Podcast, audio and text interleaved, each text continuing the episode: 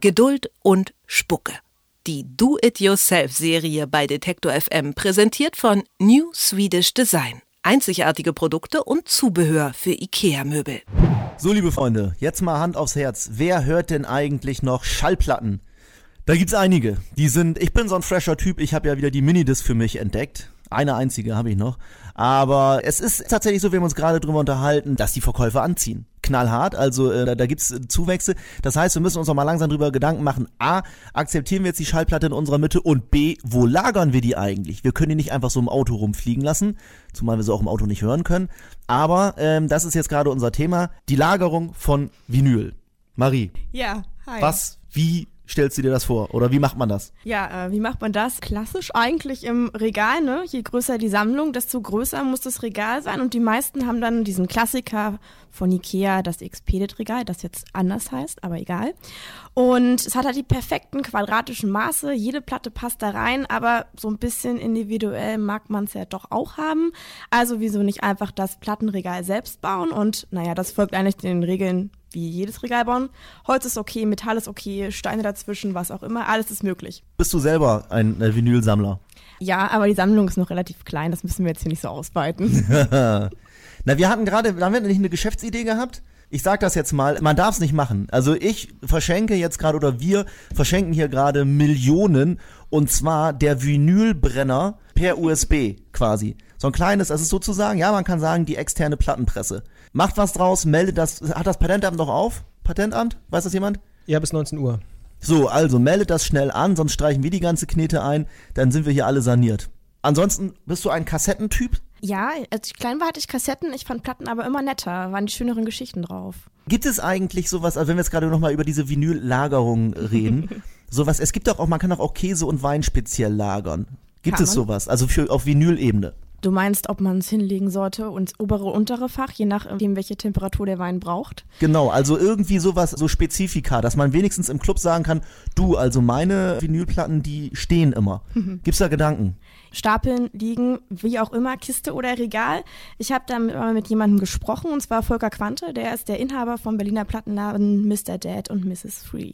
Also dem Vinyl wird eigentlich relativ wenig passieren. Also man, wenn man jetzt Platten flach hinlegt und da meinetwegen 50 oder 100 übereinander stapelt, weiß ich nicht, das könnte eventuell schon einen Einfluss darauf haben, aber solange es nicht mehr als 20 oder 30 sind, ist das eigentlich auch okay.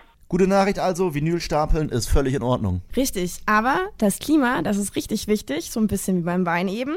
Es sollte nämlich den Platten nicht zu heiß werden, wie der Herr Quante mir erzählt hat. Extremtemperaturen im Hochsommer können halt das Vinyl auch verwellen. Meistens passiert das aber dann eher in aufgeheizten Autos oder so. Da hatten wir schon öfter Kunden, die dann ihre Platten dadurch auch wirklich ruiniert haben. In einer normalen Wohnung glaube ich nicht, dass es wirklich sich so stark aufheizen kann, dass die Platten verwellen. Es empfiehlt sich aber trotzdem dafür zu sorgen, dass die Platten eher nicht der prallen Sonne ausgesetzt sind, weil einfach auch die Cover ausbleichen. Das sieht halt auch nicht so schön aus. Also ist eigentlich relativ einfach. Die größte Frage ist ja auch eigentlich nicht, welches Regal oder lege ich sie oder stelle ich sie hin. Die größte Frage ist eigentlich, wie sortiere ich die denn überhaupt? Und das ist echt eine Wissenschaft für sich. Da gibt es ganz unterschiedliche Ansichten. Manche versuchen es halt einfach straight nach Alphabet, also A bis Z eben und Sampler dann vielleicht nochmal extra. Es gibt aber auch andere Leute, die versuchen es ein bisschen nach Genres zu ordnen, was auch auf jeden Fall Vorteile hat, wenn man irgendwie Soul oder Reggae oder Jazz gesondert von den Pop-Rock-Scheiben hat, hat erfahrungsgemäß eigentlich schon Vorteile. Also, Platten stapeln ist okay, direkte Sonneneinstrahlung eher nicht so. Nächste Frage natürlich, wie ist es mit dem Saubermachen? Mit dem Tuch oder mit der Zunge? Was weiß der Volker Quante? Ja, der Volker Quante weiß da richtig viel und ich bekenne mich schuldig, das habe ich ihm nämlich nicht gesagt. Ich habe das Tuch bisher benutzt, ich werde es nie wieder tun. Ich die Zunge. Oh, das ist teilweise eine Wissenschaft für sich. Also wir machen es bei uns im Laden immer nur mit einer Carbonbürste, also nicht mit einem Plattentuch oder sowas. Carbonbürste ist halt dafür bekannt, dass sie eben den Staub gut aus den Rillen holt und dass sie die statische Aufladung relativ gering hält. Wenn man das mit einem Plattentuch macht oder so, das ist eigentlich nicht so gut. Wenn die Platten dann schon gebraucht gekauft sind, teilweise vielleicht auch verschmutzt sind, dann kann man die natürlich auch waschen. Es gibt auch Waschanlagen, also so Plattenwaschmaschinen, sagen wir mal so. Die gehen auch von ganz einfach, einfach einer Plastikwanne, wo man dann die Platte einspannt und da durchzieht, bis zu aufwendigeren Sachen. In der Regel hört man ja immer Gutes davon, wenn man eine Platte gut gewaschen hat, dass danach die wirklich besser klingt. Ich sage einfach, Platten, die dreckig sind, einfach wegschmeißen und sich eine neue brennen mit dem äh, USB-Plattenpresse von Detektor FM. Das ist unsere Innovation. Wir haben heute wieder viel gelernt. Kommenden Freitag bei Do It Yourself, Geduld und Spucke, Arbeitsplatz schicker machen. Schick. Geduld und Spucke. Die Do-It-Yourself-Serie bei Detektor FM präsentiert von New Swedish Design. Einzigartige Produkte und Zubehör für IKEA-Möbel.